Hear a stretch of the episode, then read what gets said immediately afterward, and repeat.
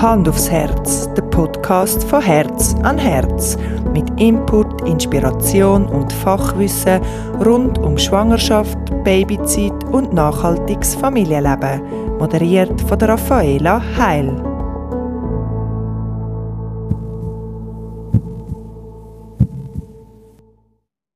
Herzlich willkommen beim Hand aufs Herz Podcast. In dieser Folge geht es bei uns um die natürliche Geburt. Dazu habe ich mit Anita Eichholzer geredet. Sie ist Inhaberin von Herz an Herz und bietet seit neuestem Geburtsvorbereitungskurs zum Thema natürliche Geburt an.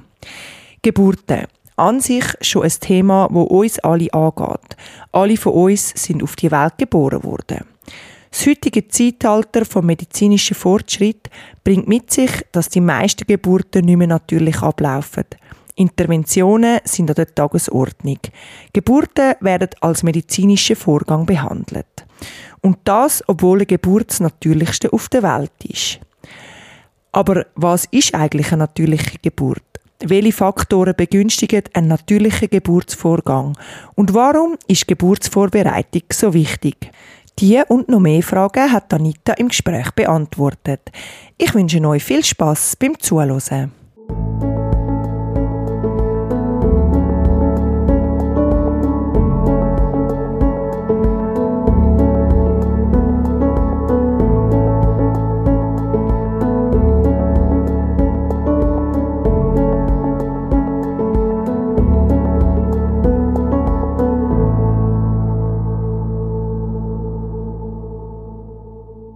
Hoi Anita, schön bist du wieder bei uns im Podcast und wir dürfen heute zusammen über die natürliche Geburt reden. Ja, ich freue mich auch, bin ich wieder da. Meine erste Frage gerade an dich, Anita, was ist eine natürliche Geburt? ja, also viele Frauen verstehen unter natürlicher Geburt einfach so das Gegenteil vom Kaiserschnitt, also dass ähm, das Kind vaginal geboren wird. Aber ähm, auch eine vaginale Geburt kann aus meiner Sicht ganz anders als natürlich ablaufen und darum was für mich eine natürliche Geburt ist, ist eine Geburt, so wie es eben die Natur für uns vorgesehen hat. Also eine Geburt, die wirklich aus eigener Kraft ablaufen in der eigenen Zeit, selbstbestimmt, leicht, ohne Komplikationen und dementsprechend eben auch ohne Eingriff von außen. Und warum ist eine natürliche Geburt so wichtig? Also ich glaube, Geburt ganz grundsätzlich ist ähm, etwas Wichtiges. Also es ist ein riesengroßes, einschneidendes Erlebnis im Leben von einer Frau. Also ein Wunder eigentlich. Man schenkt einem Menschen das Leben. Und es ist auch ein Moment im Leben, wo die Frau an ihre Grenzen kommt, oftmals, oder muss ähm, sogar drüber gehen. Und wenn sie die Geburt so ganz ihrer eigenen Kraft erleben dann kann sie an dem wachsen, an dem Erlebnis. Und das als unglaublich stärkend wahrnehmen. Und das beeinflusst dann einfach auch ihr, ihr ganzes weiteres Leben. Und es verdient doch einfach auch jede Frau, dass sie wirklich eine wunderschöne Geburt darf erleben mm, Auf jeden Fall. Und es gibt natürlich auch noch andere Gründe, warum jetzt gerade eine natürliche Geburt ähm, wichtig ist. Da gibt es auch Studien, die zeigen, dass Mutter und Kind bei einer natürlichen Geburt auch gesünder sind, dass sie sich schneller erholen, weniger Komplikationen dann auch nach der Geburt auftreten. Dann natürlich auch die Bindung ist äh, ein Faktor. Eine natürliche Geburt stärkt die Bindung zwischen Mutter und Baby. Und äh, Bindung ist natürlich ein ganz wichtiger Grundstein für ein glückliches Leben, dann auch vom Kind. Und ja, man hat auch herausgefunden, dass Babys, die natürlich auf die Welt kommen, oder je natürlicher sie auf die Welt kommen, ähm, desto zufriedener und pflegeleichter sind sie in den ersten Monaten nach der Geburt. Und das ist ja etwas, was sich eigentlich jedes Mami wünscht. Mhm. Und ja, wo das Leben einiges kann erleichtern kann. Also, also auf Stille weiß man ja, dass wie so ein bisschen einfacher ist, wenn du möglichst wenig medikamentöse Einflüsse oder so hast. Also medikamentöse Einflüsse können ja wie dann das Stillen ein bisschen beeinflussen, dass man vielleicht eben mal nicht so viel Milch hat oder dass das Baby vielleicht noch ein bisschen von den Medikamenten etwas mitbekommen hat, weißt, dass es wie ein bisschen träger ist oder so. Also dass dann eigentlich wie auch ein bisschen wacher ist zum Trinken und so. Ja, genau. Also die Natur hat das ja alles wunderbar eingerichtet mit den Hormonen schon die ganze Schwangerschaft, äh, Geburt, wie sie abläuft, wenn sie nicht gestört wird und auch, ja, natürlich nachher auch das Leben mit dem Baby, so im, die ersten Tage, da ist es ja noch wirklich so, ähm, Mutter und Kind sind da noch eine richtige Einheit mhm. und auch da, wenn da, ähm, wenn das nicht gestört wird durch eben irgendwelche externen Einflüsse, Medikamente können so etwas sein, aber auch sonst einfach auch, auch Erfahrungen vielleicht, die man hat müssen ähm, erleben während der Geburt, Genau. könnte das beeinflussen und das ist dann schade. Leider ist es aber so, dass eine wirklich natürliche Geburt, so wie du sie jetzt beschreibst, heute eigentlich nicht mehr so viele Frauen erleben. Ähm, viele sind auch mit ihren Geburten unzufrieden oder erleben sogar traumatische Geburten. Was sind aus deiner Sicht Gründe, dass es immer weniger natürliche Geburten gibt? Ja, tatsächlich ist es so, dass etwa 10% von allen Geburten nur noch ohne irgendeine Intervention stattfindet. Also bei 90% von allen Geburten wird in irgendeiner Form eingegriffen. Und ähm, das wäre in ganz vielen Fällen vermeidbar, mit dem richtigen Wissen auch. Ähm, Geburt ist ja eigentlich etwas ganz Natürliches, also das Natürlichste von der Welt. Das, also, ja, es macht unser Leben aus. Es, ja, jeder Mensch oder jedes Leben fängt mit einer Geburt an. Es ist ähm, auch so, dass wir Frauen ja auch zum Gebären gemacht sind. Unser Körper ist zum Gebären gemacht. In jeder Frau drin ist das Wissen instinktiv angelegt, wie man gebärt. Und wenn das nicht so wäre, dann wären wir ja auch längstens ausgestorben. Es ist also wirklich eigentlich etwas ganz Natürliches. Und darum ist der Grund dafür, dass es weniger natürliche Geburten gibt, eben auch nicht bei der Natur. Das Problem liegt wirklich mehr bei uns, also in unserer modernen Lebensweise, in unserer Kultur und Gesellschaft und leider auch zu einem grossen Teil in der modernen Geburtshilfe selber, wo manchmal ein bisschen übereifrig ist. Äh, Medizin ist zwar im Laufe der Zeit immer besser geworden und wir haben eine Geburtshilfe, die medizinisch gesehen auf einem Top-Stand ist, aber eben Geburt ist im Prinzip gar kein medizinisches Ereignis, sondern etwas, das die Natur schon per se perfekt eingerichtet hat und es bräuchte eigentlich kein fremdes Zutun, damit ein gutes Resultat am Schluss rauskommt. Also ein gesundes Kind und ein gesundes Mami. Und kannst auf die Stolpersteine, so wie du es jetzt genannt hast, noch ein bisschen genauer eingehen? Genau, ja. Eben zum einen ist da die moderne Lebensweise. Wir ähm, ernähren uns zum Teil ungünstig oder haben einfach den Nährstoff- und Mineralstoffmangel. Und das ist schon mal einer der häufigsten Gründe für Komplikationen während der Schwangerschaft. Und ähm, die haben natürlich dann auch einen Einfluss auf die Geburt. Ähm, dann kommt dazu Bewegungsmangel, wo viele von uns haben, auch ungünstige Haltungen für unser Becken. Ähm, die Natur hätte vorgesehen, dass wir Frauen ähm, in der tiefen Hocke am Beere sammeln sind oder irgendwie am Feuer, ums Feuer herum ähm, eben hocken ähm, und etwas kochen oder mit unseren Händen irgendetwas machen.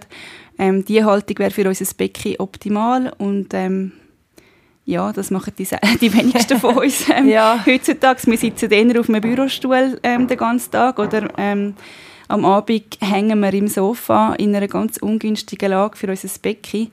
Und die Folge davon ist halt ganz häufig, dass das Kind in einer ungünstigen Startposition landet, also sprich Sternengucker oder auch äh, in einer Beckenendlage. Oder dass dann während der Geburt auch nicht gut durchs Becken durchrutscht. Und das wären die Sachen, die vermeidbar wären, wenn wir anders würden leben wo früher gar nicht so ein Problem sind, weil Menschen oder die Frauen einfach noch ähm, so gelebt haben, damit ihr Becken dann auch optimal für die Geburt von einem Kind ähm, vorbereitet ist. Dann das Zweite ist das Thema Kultur und Gesellschaft. Bei uns gilt Geburt als schmerzhaft und als etwas potenziell Gefährliches, wo vieles kann schief gehen und ähm, unser Bild von Geburt ist auch geprägt von dem, was wir halt sehen in den Filmen oder was wir erzählt bekommen von unseren Freundinnen oder ähm, anderen, also Leuten, die das schon erlebt haben. Und Gerade in den Filmen ist es manchmal recht hektisch, also platzt die Fruchtblase der irgendwo. Klassiker, ja. Genau, so der Klassiker. Dann zehn Minuten später liegt die Frau auf dem, auf dem Rücken in einem Spitalbett und schreit und jemand sagt ihr, was sie, wie sie muss pressen und ähm, es ist also, ja, das ist eigentlich nicht so, wie eine Geburt abläuft oder ablaufen sollte. Oder man hört eben von Freundinnen etwas, wo, wo, wo schon geboren haben, wie schmerzhaft das es war, wie schlimm das es war, was sie alles erlebt haben, was alles ähm, fast schief gegangen wäre und oder, oder schief gegangen ist. Und das kann ganz viel Angst machen. Und Angst ist halt etwas, was die Geburt mehr als fast alles andere kann kom also komplizierter machen. Genau.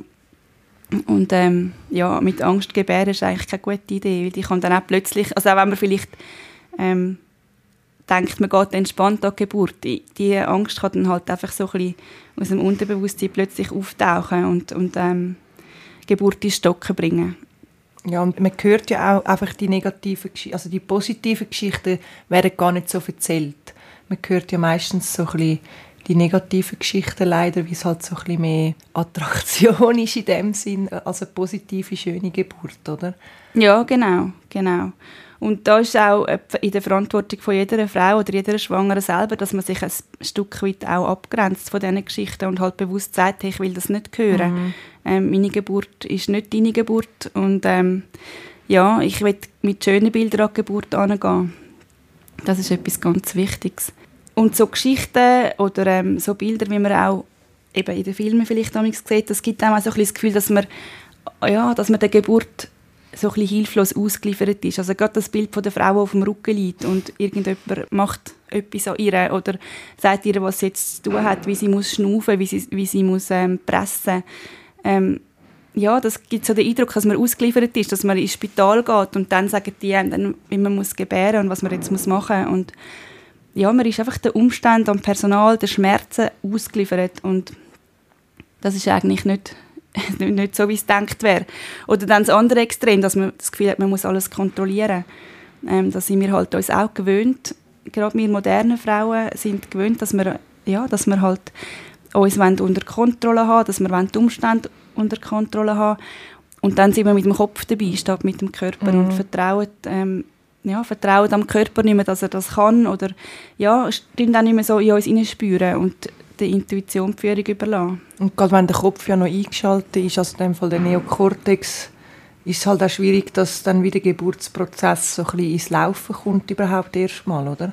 Genau, und für das, müssen wir, ja, für das müssen wir den Kopf abstellen und das ist halt schwierig, wenn man will Kontrolle behalten Ja, und das Dritte, was ich noch erwähnt habe, eben die moderne Geburtshilfe, die ist, wie gesagt, auf einem Top-Stand und auch in den Notfällen wirklich super und ähm, ja, für das kann man wirklich dankbar sein, dass wir das haben, aber es sollte eben wirklich diesen Notfall vorbehalten sein. Im Normalfall ist es eigentlich besser, wenn man nichts macht und die Geburt einfach ihren Lauf lässt. Aber eben da ist ähm, die moderne Geburtshilfe manchmal ein bisschen übereifrig. Ähm, oder auch die Erwartung der Frauen, wenn ich in die Klinik komme, ähm, sagen die mir dann schon, was ich machen muss. Das tut das ja auch so ein bisschen anstoßen. Dann, ja, dann geht die Führung über zum, mm. zum Spital oder zum Personal dort und sie, sie kommen dann auch so in einen ja, ein bisschen wie in einen Zugzwang. Wenn eigentlich, wenn sie gar nichts machen müssen, dann machen sie vielleicht gleich einmal etwas, einfach damit sich die Frau wieder wohlfühlt und das Gefühl hat, das ist alles unter Kontrolle. Und ähm, so kleine Sachen können dann einfach einen grossen Einfluss haben. Und eine Klinik ist halt auch immer ein profitorientiertes Unternehmen mit ganz vielen organisatorischen Gegebenheiten, die, die, die Geburt auch beeinflussen können. Da gibt es einfach Abläufe und Routinen, die ähm, vorgegeben sind und die nicht unbedingt zu einem natürlichen Geburtsverlauf beitragen, äh, beit die nicht unbedingt zu einem natürlichen Geburtsverlauf beitragen. Und das sind manchmal einfach, wie, wie ich schon gesagt habe, ganz kleine Sachen, die da einen Einfluss haben ja, eben wie du sagst, also wirklich schon kleinste Kleinigkeiten können eigentlich einen Einfluss haben, wie zum Beispiel eine Infusion oder Licht oder irgendeine Person, die anwesend ist, hat das Parfüm, wo irgendwie mega, also muss glaube nicht mal mega extrem schmecken, wo einfach schmeckt oder leichte Schmerzmittel, Gerüche oder es kommt plötzlich irgendjemand unter der Geburt in den Raum rein. Das sind ja alles Sachen, wo, obwohl sie eigentlich nur so klein sind und man sie vielleicht nicht mal wahrnimmt so bewusst, kann das ja mega Einfluss haben auf den ganzen Geburtsablauf. Genau. Ähm, ja, einerseits haben die sicher einen Einfluss darauf, wie sich die Frau auch fühlt. Also gerade wenn sie jetzt bei der Ankunft jetzt im Spital ähm, als erstes eine Nadel in den Arm gestochen bekommt, damit man dann eben kann im Notfall schneller handeln kann. Was ja eigentlich so, ähm, es tönt so, als wäre es im besten Interesse der Frau, aber da wird halt schon im Voraus damit gerechnet, dass dann jederzeit kann ein mhm. Notfall auftreten kann, wo man dann sogar so schnell muss handeln muss, dass man nicht einmal mehr Zeit hat, um eine Nadel ja, das ist ja also jede Hebamme, also ich, die sind ja völlig befähigt, meiner Meinung nach, um innerhalb von irgendwie ein paar Sekunden eine Infusion zu stechen, wenn etwas wäre. Also das, das, die können das. Von dem her ist es eigentlich völlig unnötig, dass man das überhaupt mal einfach so prophylaktisch macht.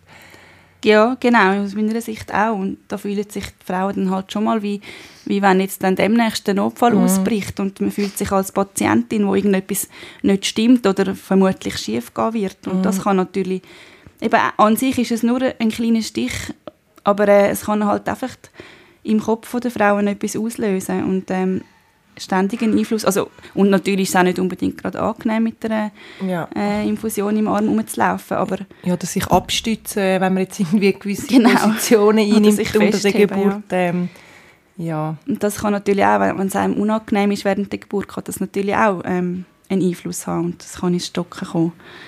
Weil ja, bei der Geburt haben einfach ganz viele Hormone ähm, spielen da zusammen und müssen halt eben möglichst ungestört können zusammenarbeiten und die, das passiert dann, wenn, es, wenn man sich wirklich wohlfühlt und geborgen und ja, eben nicht unbedingt mit, der, mit einer unangenehmen Nadel im Arm.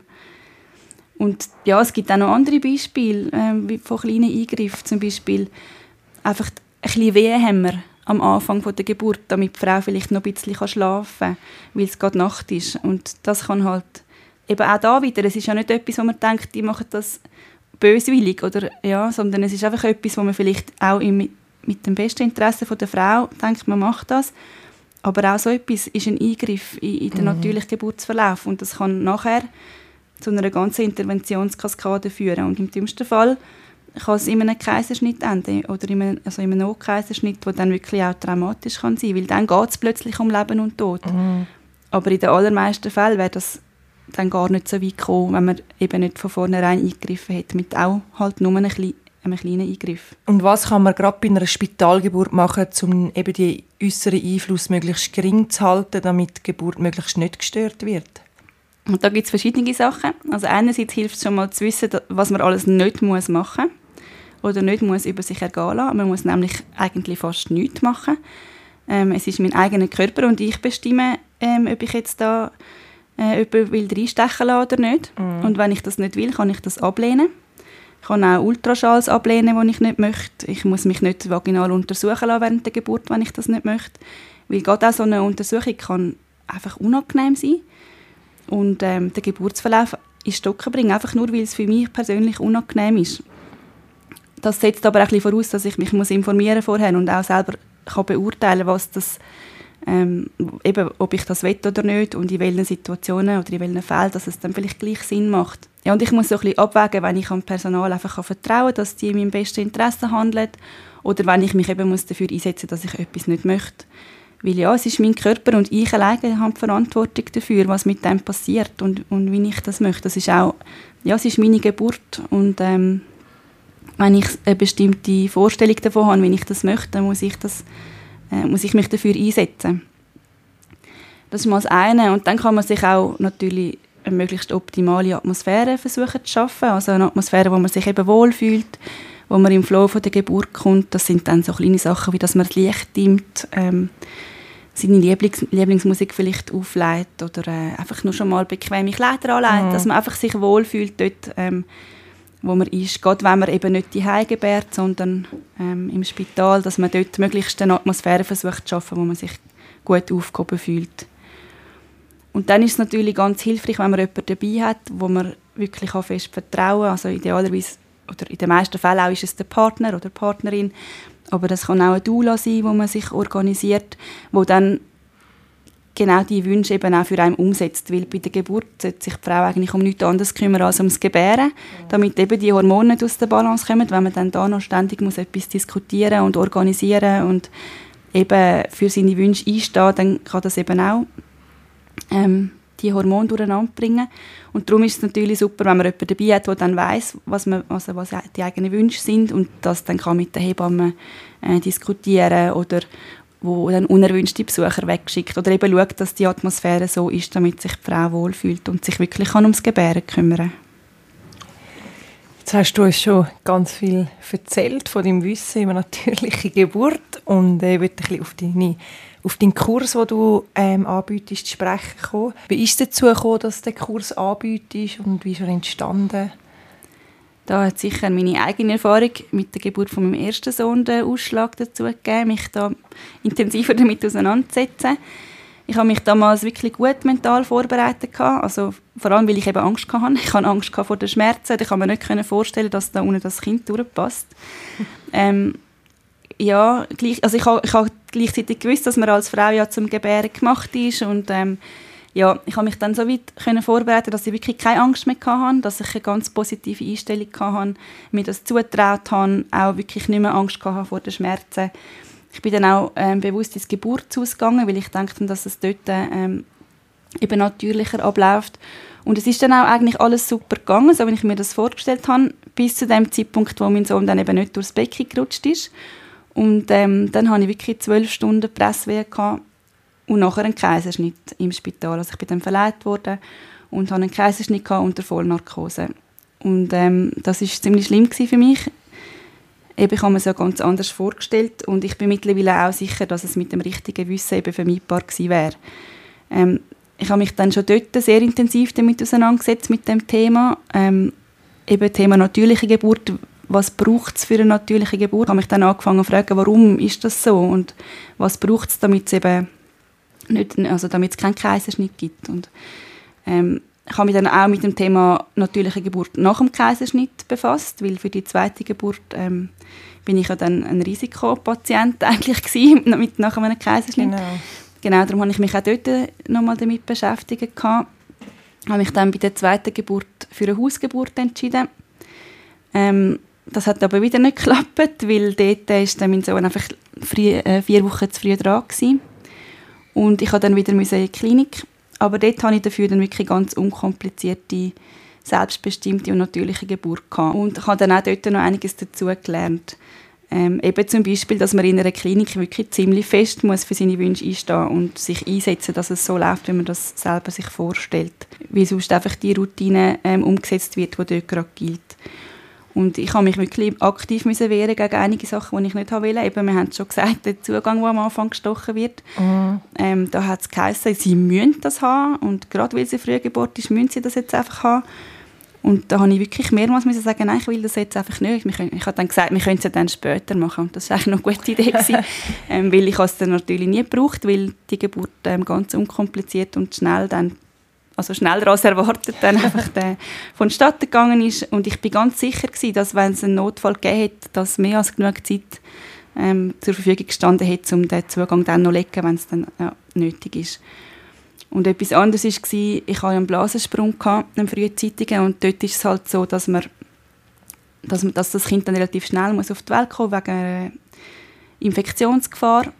Und in der, in der Regel gibt man dann einfach Antibiotika vorbeugend, damit äh, eben weil es könnte eine Infektion geben und auch das ist etwas, wo ich aktiv sagen nein, ich will keine Antibiotika, ich habe keine Infektion. Und wenn es eine gibt, ähm, kann man immer noch reagieren. Und ich habe dann auch selber die Alternativen vorschlagen. Ich habe gesagt, ähm, also ich habe das gewusst, weil ich mich damit befasst habe, dass man einfach die Infektionsparameter messen kann und nachher schauen, ähm, wenn ich Fieber bekomme oder wenn, wenn die Blutwerte nicht mehr gut sind, dann kann man noch mm. genug früh reagieren. Und das ist halt vielleicht ein bisschen umständlicher für das Personal. Man muss halt dort ein bisschen etwas mehr machen, als jetzt ähm, einfach ein Antibiotika gerade mal geben und dann ja, und sich dann nachher nicht mehr darum kümmern. Aber mir ist es wichtig gewesen. Ich kann nicht einfach meinem Körper Antibiotika zuführen, ohne Grund. Und ähm, ja, und das ist auch etwas gewesen, was ich aktiv einfordern musste. Oder auch, wo, wo ich ähm, gemerkt habe, dass die Geburt jetzt dann kurz bevorsteht, haben sie mir noch wollen, ähm, da den, den CT Gurt anlegen ja. und, und da nochmal Wehen aufschreiben. Und ich habe ich habe gefunden, ich spüre doch meine Wehen. Es muss jetzt mir niemand irgendetwas ähm, messen. Ich, ich gemerkt, das Kind kommt jetzt dann, lass mich in Ruhe. und ja, es sind einige so Sachen gewesen, wo ich gemerkt habe, ähm, man muss sich selber einsetzen, wenn man mm. etwas nicht will. Und man muss recht auch ein dickes Fell haben, um dann nicht einfach zu denken, oh, jetzt mache ich halt mit. Und ja, es war anstrengend. Gewesen. Aber äh, ja, ich habe eben wirklich heute noch mal viel gelernt ähm, und insgesamt dann eine, eine gute Geburt gehabt. Habe dann nach der Geburt aber auch gerade noch mal mehr das Bedürfnis gehabt, um das Wissen, das ich hatte, oder schon dort hatte, noch mal zu vertiefen. Darum habe ich mich dann noch entschieden, eine Ausbildung zu machen als Coach für mentale Geburtsvorbereitung, ähm, damit ich dann eben wirklich das auch professionell anbieten kann als Geburtsvorbereitungskurs. Genau, und so ist dann nachher mein Konzept entstanden, aufgrund von diesen eigenen Erfahrungen, aufgrund mhm. von meiner Recherchen und aufgrund von dieser Ausbildung. Und was erwartet einem in deinen Kursen? Ähm, ich muss vielleicht zuerst kurz dazu sagen, es ist im Moment einfach ein Online-Kurs, den ich anbiete. Das hat den Vorteil, dass man jederzeit starten kann ähm, und auch von überall her selbstständig darauf zugreifen und dann durcharbeiten. Also das sind etwa 20 Videos und äh, ein ausführliches Kursskript, das ich verschicke, wo man dann daheim ähm, durchlesen kann. Und es hat auch verschiedene Audiodateien mit Meditationen drauf, die man machen kann. Und wenn man möchte, also wenn man es halt noch bisschen persönlicher möchte, äh, biete ich auch eine persönliche Begleitung dann noch an, wo man kann, ähm, auf individuelle Fragen dann auch eingehen Ja, und inhaltlich ist es kurz gesagt all das Wissen, was ich vor meiner ersten Geburt gerne hatte. Also ich habe eigentlich so einen Kurs gemacht, wie ich ihn gerne damals gemacht hätte, damit ich eben nicht hätte ähm, das Erlebnis müssen haben mit dem Kaiserschnitt, weil ich eben sicher bin, dass wenn ich mehr gewusst hätte, besser vorbereitet gewesen wäre, ähm, dass ich das hätte können vermeiden lassen.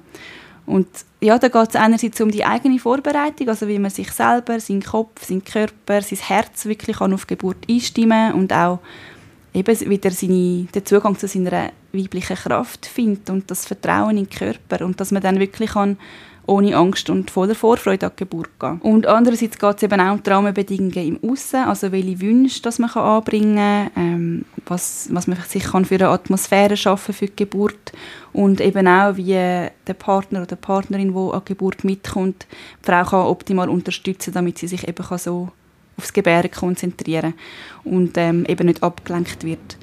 Und was wir auch anschauen, ist, was kann man machen, wenn es eben nicht so läuft wie geplant. Also was gibt es alles für Interventionen, die im Raum stehen oder was, was können für Komplikationen auftauchen. Ich habe bei der ersten Geburt mich bewusst nicht mit dem auseinandergesetzt, weil ich gedacht habe, ich konzentriere mich voll auf meinen Plan A und ähm, tun alles ausblenden, was könnte schlecht laufen.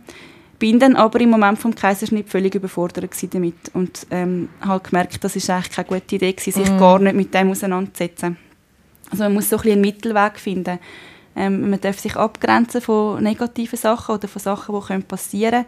Man muss aber auch so ein kleines Wissen darüber haben, ähm, damit man dann auch das kann selbstbestimmt miterleben kann. Dass, genau. eben dann, dass man dann nicht am Kaiserschnitt plötzlich ausgeliefert ist, sondern dass, wenn es einen Kaiserschnitt braucht, das, das kann es halt auch tatsächlich einfach geben. Man weiß einfach nie, wie es läuft oder was passiert. Ähm, und dass man dann aber auch, auch mit einem Kaiserschnitt am Schluss glücklich ist und, und zufrieden und ein gutes äh, Geburtserlebnis auch mit einem Kaiserschnitt kann haben. Und es, sind auch, also es geht ja auch ein bisschen wie ums Wissen, wie läuft so ein Kaiserschnitt ab, so, dass man das wenigstens schon einmal gehört hat. Man muss jetzt nicht das ganze Buch drüber lesen, aber so, das mache ich auch immer äh, mit den Frauen, die ich begleite bei der Geburt, dass ich mindestens einmal in einem Vorgespräch schnell mit ihnen über das rede und wie sie dann wollen, weißt, so vorgehen, wer wird aufs Kind in dem und dem Fall schauen, wer bleibt bei der Frau und eben einfach nochmal so schnell, wie läuft ein Kaiserschnitt überhaupt ab.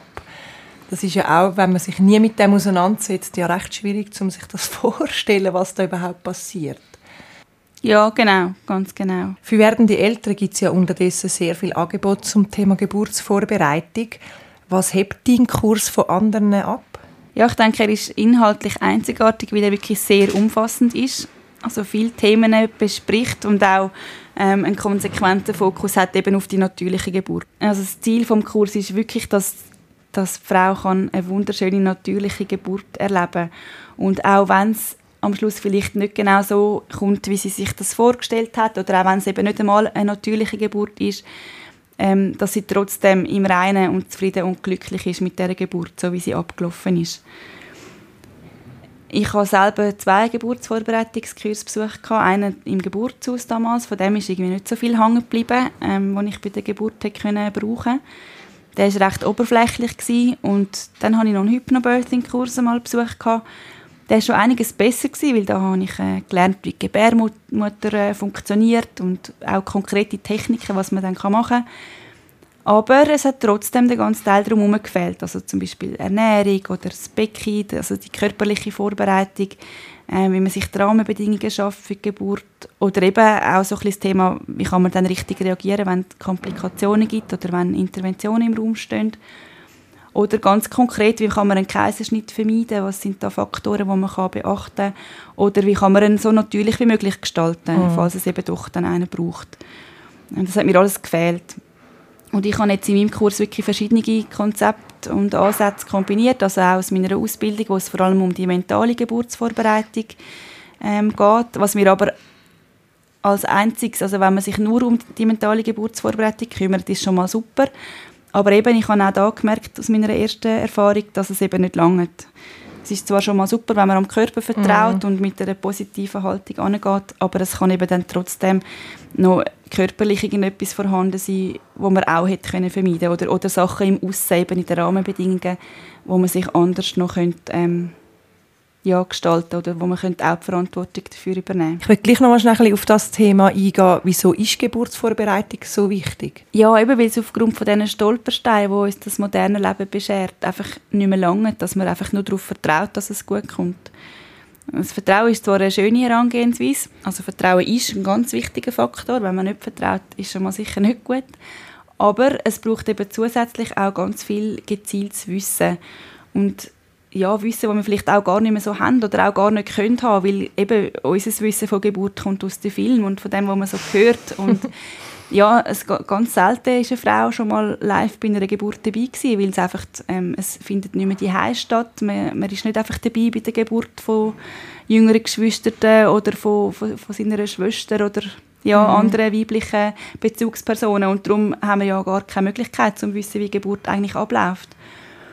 Und ja, auch für den Körper gibt es ganz viel, was man machen könnte, um ihn optimal vorzubereiten, wo eben auch nicht einfach nur mit Vertrauen zu tun hat. Vertrauen ist gut, aber ähm, von dem wird das Becken auch nicht weiter. Und äh, ja, das ist äh, etwas, wo halt, wie ich vorher schon gesagt habe, auch ein Stolperstein ist, wo einfach damit zu tun hat, wie wir heute leben. Und ganz häufig passiert es auch, dass Frauen beim Eintritt in ein Spital einfach die Verantwortung für ihre Geburt abgeben als Personal. Und das kann dann unter Umständen auch anders herauskommen, als sie sich das vorgestellt haben.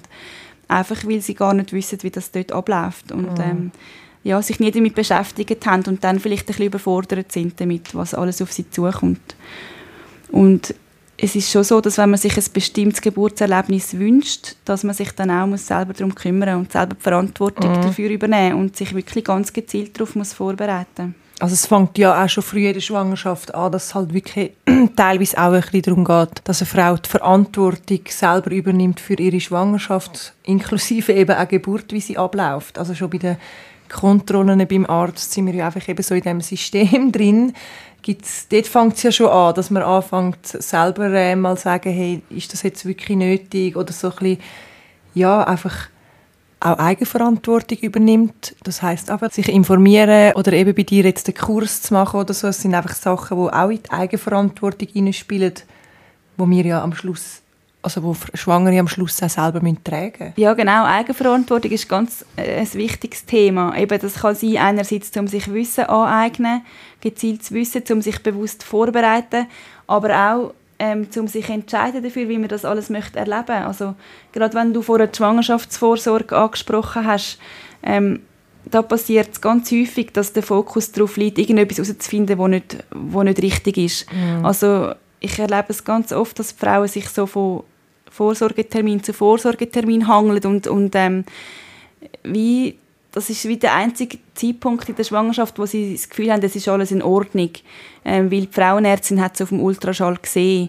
Und das kann ja das kann auch so ein bisschen eine schwierige Herangehensweise sein, weil eigentlich darf man davon ausgehen, dass alles in Ordnung ist. Und es hat auch einen ganz großen Einfluss darauf, wie man die Schwangerschaft und auch die Geburt erlebt, ähm, wenn man das Vertrauen hat, dass alles in Ordnung ist.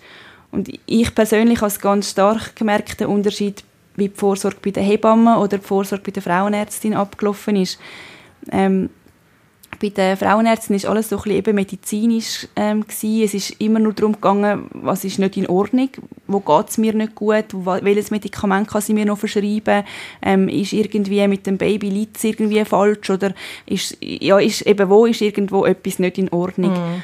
Und ähm, das kann einem auch ganz viel Angst machen, anstatt dass es einem Sicherheit gibt. Weil der Rest der Zeit, wo man nicht bei der Frauenärztin ist, weiß man es einfach nicht. Und ich habe gemerkt, bei der Hebammenvorsorgeuntersuchung, auch sie hat natürlich den Fokus darauf, dass es meinem Baby gut geht, dass alles in Ordnung ist. Ähm, auch sie macht ähm, Kontrollen aber sie ist zum Beispiel nicht auf ein technisches Hilfsmittel dafür angewiesen. Nur schon das hat mich sehr beeindruckt, wie sie einfach mit ihren Händen hat können schauen ob, ob das Baby richtig liegt oder ob die Fruchtwassermenge ähm, stimmt. Bei der, bei der Frauenärztin habe ich immer das Gefühl, gehabt, wenn das Ultraschallgerät aussteigt, dann kann sie eigentlich nichts mehr für mich tun.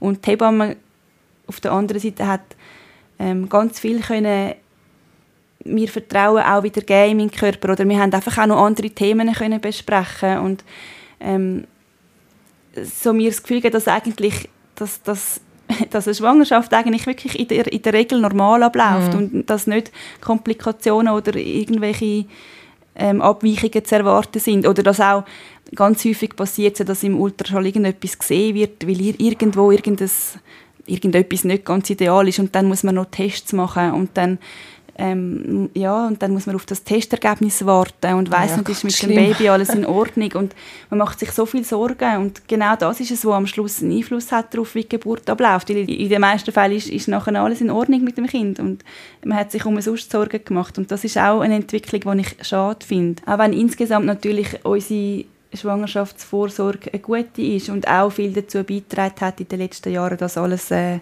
also dass, dass es Mamis und Kind in, in der Regel gut geht. Ja, man muss auch dort ein bisschen Mittelmaß finden zwischen sich informieren, sich Wissen aneignen ähm, und einfach vertrauen, dass es, dass es gut kommt und dass man eben schon dafür gemacht ist zum Gebären und dass in der Regel ein gutes Ergebnis zu erwarten ist. Ich glaube, es wäre sehr von Vorteil, wenn man sich wieder mehr auf das gute Hoffnung sein könnte besinnen und einfach ähm, die Schwangerschaft durch das auch viel mehr geniessen, weil oder auch die Geburt einfach auch das Bestmögliche erwarten, weil es gibt auch sogar Studien, die zeigen, dass wenn man ähm, eine sehr hohe Erwartung hat an die Geburt, ähm, dass man in der Regel zufriedener ist mit dem Ergebnis am Schluss, egal wie es dann rauskommt.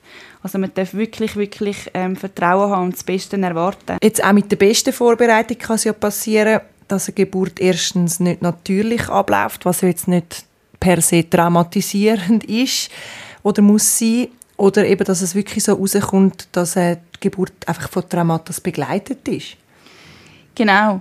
Also ich muss man dazu sagen, dass Geburt an sich ja eben das Natürlichste der Welt ist und die Natur das äh, perfekt eingerichtet hat.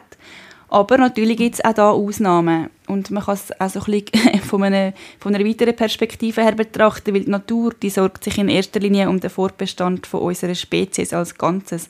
Und Einzelschicksal interessiert die nicht besonders. Und darum kann es natürlich immer, auch wenn man alles richtig gemacht hat und sich bestmöglich vorbereitet hat, kann es immer zu irgendetwas Unvorhergesehenem kommen. Und in dem Fall ist es ja auch wirklich super gut und wichtig zu wissen, dass die moderne Medizin da wirklich viel zu bieten hat und auf einem sehr guten Stand ist. Und in genau dem Fall ist, darf sie ja auch greifen und zum Zug kommen. Und ich versuche in meinem Kurs auch zu vermitteln, dass man eben einfach nicht alles kontrollieren kann. Also eben auch die beste Vorsorge kann irgendetwas übersehen und dann hat man ja, im einen Fall macht man sich ähm, Sorgen, wenn gar nichts ist und im anderen Fall denkt man, es ist alles in Ordnung, weil man im Ultraschall nichts gesehen mhm. hat und es kann trotzdem irgendetwas ähm, am Schluss passieren. Also dann gehört es halt einfach ein Stück weit auch dazu, dass man lernt, das anzunehmen, was kommt, was passiert, wie, wo ist. Also dass man sich eben bestmöglichst vorbereitet, dann auch das Beste erwartet und dann wieder ein Stück weit die Erwartungen loslässt und mit einer ganz offenen Haltung an die Geburt geht und dann einfach annimmt, was kommt und das Bestmögliche daraus macht. Nach einer traumatischen Geburt braucht es bei Folgeschwangerschaften oftmals ein bisschen mehr an Vorbereitung und so weiter. Was empfiehlst du solchen Frauen? Ja, idealerweise schaut man das, was man erlebt hat, direkt nach der Geburt mit einer Fachperson an. Also wenn es noch, halt, wenn es wirklich noch präsent ist. Das kann als erstes einmal die Hebamme sein, die bei der Geburt dabei war oder die einen betreut hat. Aber es gibt auch Fachpersonen, die sich da wirklich auf solche Traumata ähm, spezialisiert haben. Ich persönlich habe nach dem Kaiserschnitt damals ähm, Kraniosakraltherapie sehr gut gefunden. Ähm, es hat mir sehr geholfen. Ähm, es gibt auch Heilbäder zum Beispiel, wo man Geburt nochmal nacherleben kann. Ähm, so Sachen sind sicher hilfreich, um es gerade nach der Geburt ähm, machen oder ja, um das Erlebnis wirklich gerade verarbeiten. Und es, also es muss nicht unbedingt mal nach einer traumatischen Geburt sein. Einfach wenn irgendetwas ja, oder vielleicht auch überhaupt, es ist einfach ein einschneidendes Erlebnis, wo mhm. man, auch wenn es noch so auch gut abläuft, wo man darf nochmal reflektieren und ähm, nachspüren. Und dann ist es für die Folgegeburt auch ganz wichtig, dass ähm, die Erlebnisse von dieser traumatischen Geburt wirklich vollständig aufgeschafft worden sind. Und zwar ganz wichtig auch beim Mann, weil der ist zwar nicht der, der es selber erlebt hat, aber er war auch dabei bei der Geburt und es kann ganz gut sein, dass auch bei ihm Ängste da sind. Vielleicht hat er Angst gehabt, seine Frau zu verlieren oder sein Kind oder hat sich hilflos gefühlt und das kann natürlich auch einen grossen Einfluss dann haben auf die nächste Geburt und sich dann auch auf die Frau übertragen, wenn der Mann Angst hat und unsicher ist. Und ähm, bei der Geburt braucht ja die Frau eher jemanden dabei, wo, wo, wo das Vertrauen hat und, und ihre, ähm, eben, wo, wo sie unterstützt. Und wenn da Ängste sind, dann kann er das wahrscheinlich nicht so gut leisten oder erfüllen in dem Moment. Und darum, ja, darum lohnt es sich ganz grundsätzlich bei Mann und Frau oder bei, ja, bei beiden Partnern zu schauen, wo noch Ängste sind. Weil Ängste, haben wir ja schon mal kurz thematisiert, ist wirklich etwas ganz ähm, Heikles bei einer Geburt. Die machen uns einerseits eng im Körper, was ja auch nicht das ist, was wir wollen beim Gebären. Sie stören die Geburtshormone, sorgen dafür, dass eben ähm, Geburt in Stocken kommt oder auch schmerzhafter ist und dass sich dann genau unter Umständen das Trauma wiederholt, wo, wo schon mal passiert ist. Und darum ist es da ganz wichtig, ähm, die Ängste anzuschauen, eben idealerweise mit einer Fachperson. Und nebst der Ängsten ist es auch ganz wichtig, um sich bewusst zu machen, dass es einfach eine neue Geburt ist. Es ist ein neues Kind, eine neue Schwangerschaft, eine neue Situation, ein neuer Tag und einfach, ja, das hat mit dem Erlebten an sich nichts zu tun. Und da muss man halt ja, das ist, ist vielleicht ein, ein Prozess, um das auch zu schaffen, dass man sich abgrenzen kann von dem, was passiert ist. Ähm, dass man wirklich das als etwas ganz Neues und Eigenes kann annehmen und anschauen. Wir sind schon wieder fast am Ende von der heutigen Podcast-Folge. Was mich jetzt noch interessieren was wünschst du dir für die Zukunft zum Thema natürliche Geburt und was dürfte sich noch ändern in unserer Geburtskultur? Ich glaube, das Bewusstsein für das Natürliche findet langsam aber sicher wieder seinen Weg zurück in unsere Kultur. Ähm, das sieht man auch daran, dass es immer mehr Frauen gibt, die sich auch für das Geburtshaus entscheiden oder die für eine Hausgeburt ähm, entscheiden und so wirklich so ähm, eine natürliche Geburt können erleben wo dem, wo die Natur für uns vorgesehen hat, wirklich näher kommt. Aber jetzt gerade Hausgeburt ähm, gilt oft noch so als gefährlich oder verantwortungslos. Man wird dann vielleicht vom Umfeld schräg angeschaut oder ähm, man hört dann so Sachen, ja, willst du das wirklich machen? Mega mutig oder ja, ähm, ui, was ist, wenn etwas passiert? Und das ist ein bisschen schade, weil in meinen Augen ist, das genau die Frau, die ja eben genau Verantwortung übernimmt für ihr Geburtserlebnis und darum erst entscheidet sie sich für eine Hausgeburt, weil sie sich informiert hat, weil sie weiß, dass das eigentlich die sicherste Form von Gebären ist ähm, bei einer gesunden Schwangerschaft und ja, und dann ist es schade, wenn dann das so ein bisschen als verantwortungslos angestellt wird. Ja, darum wünsche ich mir einerseits, dass noch die außerklinischen Geburtsorte noch weiter an Bekanntheit erlangen und auch eben zur Normalität werden und zu einer wirklichen Alternative zur Klinikgeburt. Ähm, dass die Frauen wirklich auch die Wahlmöglichkeit haben, dass sie von dem wissen, dass sie ähm, ja, dass sie können, äh, sich entscheiden, wo sie gebären und wie und andererseits, dass auch im Spital wieder mehr Bewusstsein entsteht, wie eine natürliche Geburt abläuft und dass, ähm, dass auch dort der Frau das kann ermöglicht werden, das, das ähm, Erlebnis.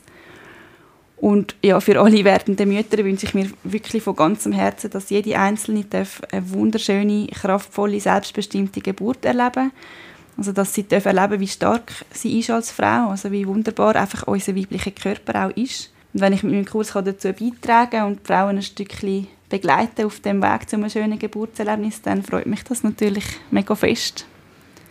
Hey, mega schöne Worte zum Schluss von dir noch, zum Abschluss von unserer Podcast-Folge. Und danke vielmals, dass ich mit dir über das Thema schwätzen Ja, danke auch. Hat mich sehr gefreut. Das war er, der Hand aufs Herz Podcast zum Thema natürliche Geburt. Bist du schwanger und wünschst dir eine umfassende Geburtsvorbereitung, dann findest du alle Infos zu den Kurs von der Anita auf www.herzanherz-academy.ch oder komm im Herz an Herz Laden vorbei für weitere Informationen. Folgt Herz an Herz Winterthur auf Facebook und Instagram. Wir veröffentlichen monatlich eine neue Folge mit interessanten Gästen rund ums Thema Schwangerschaft, Babyzeit und nachhaltiges Familienleben. Falls auch du eine spannende Geschichte oder Fachwissen zu einem von diesen Themen willst in die Welt heraustragen dann kontaktiere uns gerne unter podcast.herzanherz.ch.